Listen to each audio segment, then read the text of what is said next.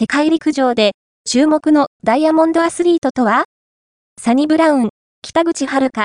橋岡優輝らに期待、18回目を迎える陸上の世界選手権が7月15日に米国オレゴンで開幕する。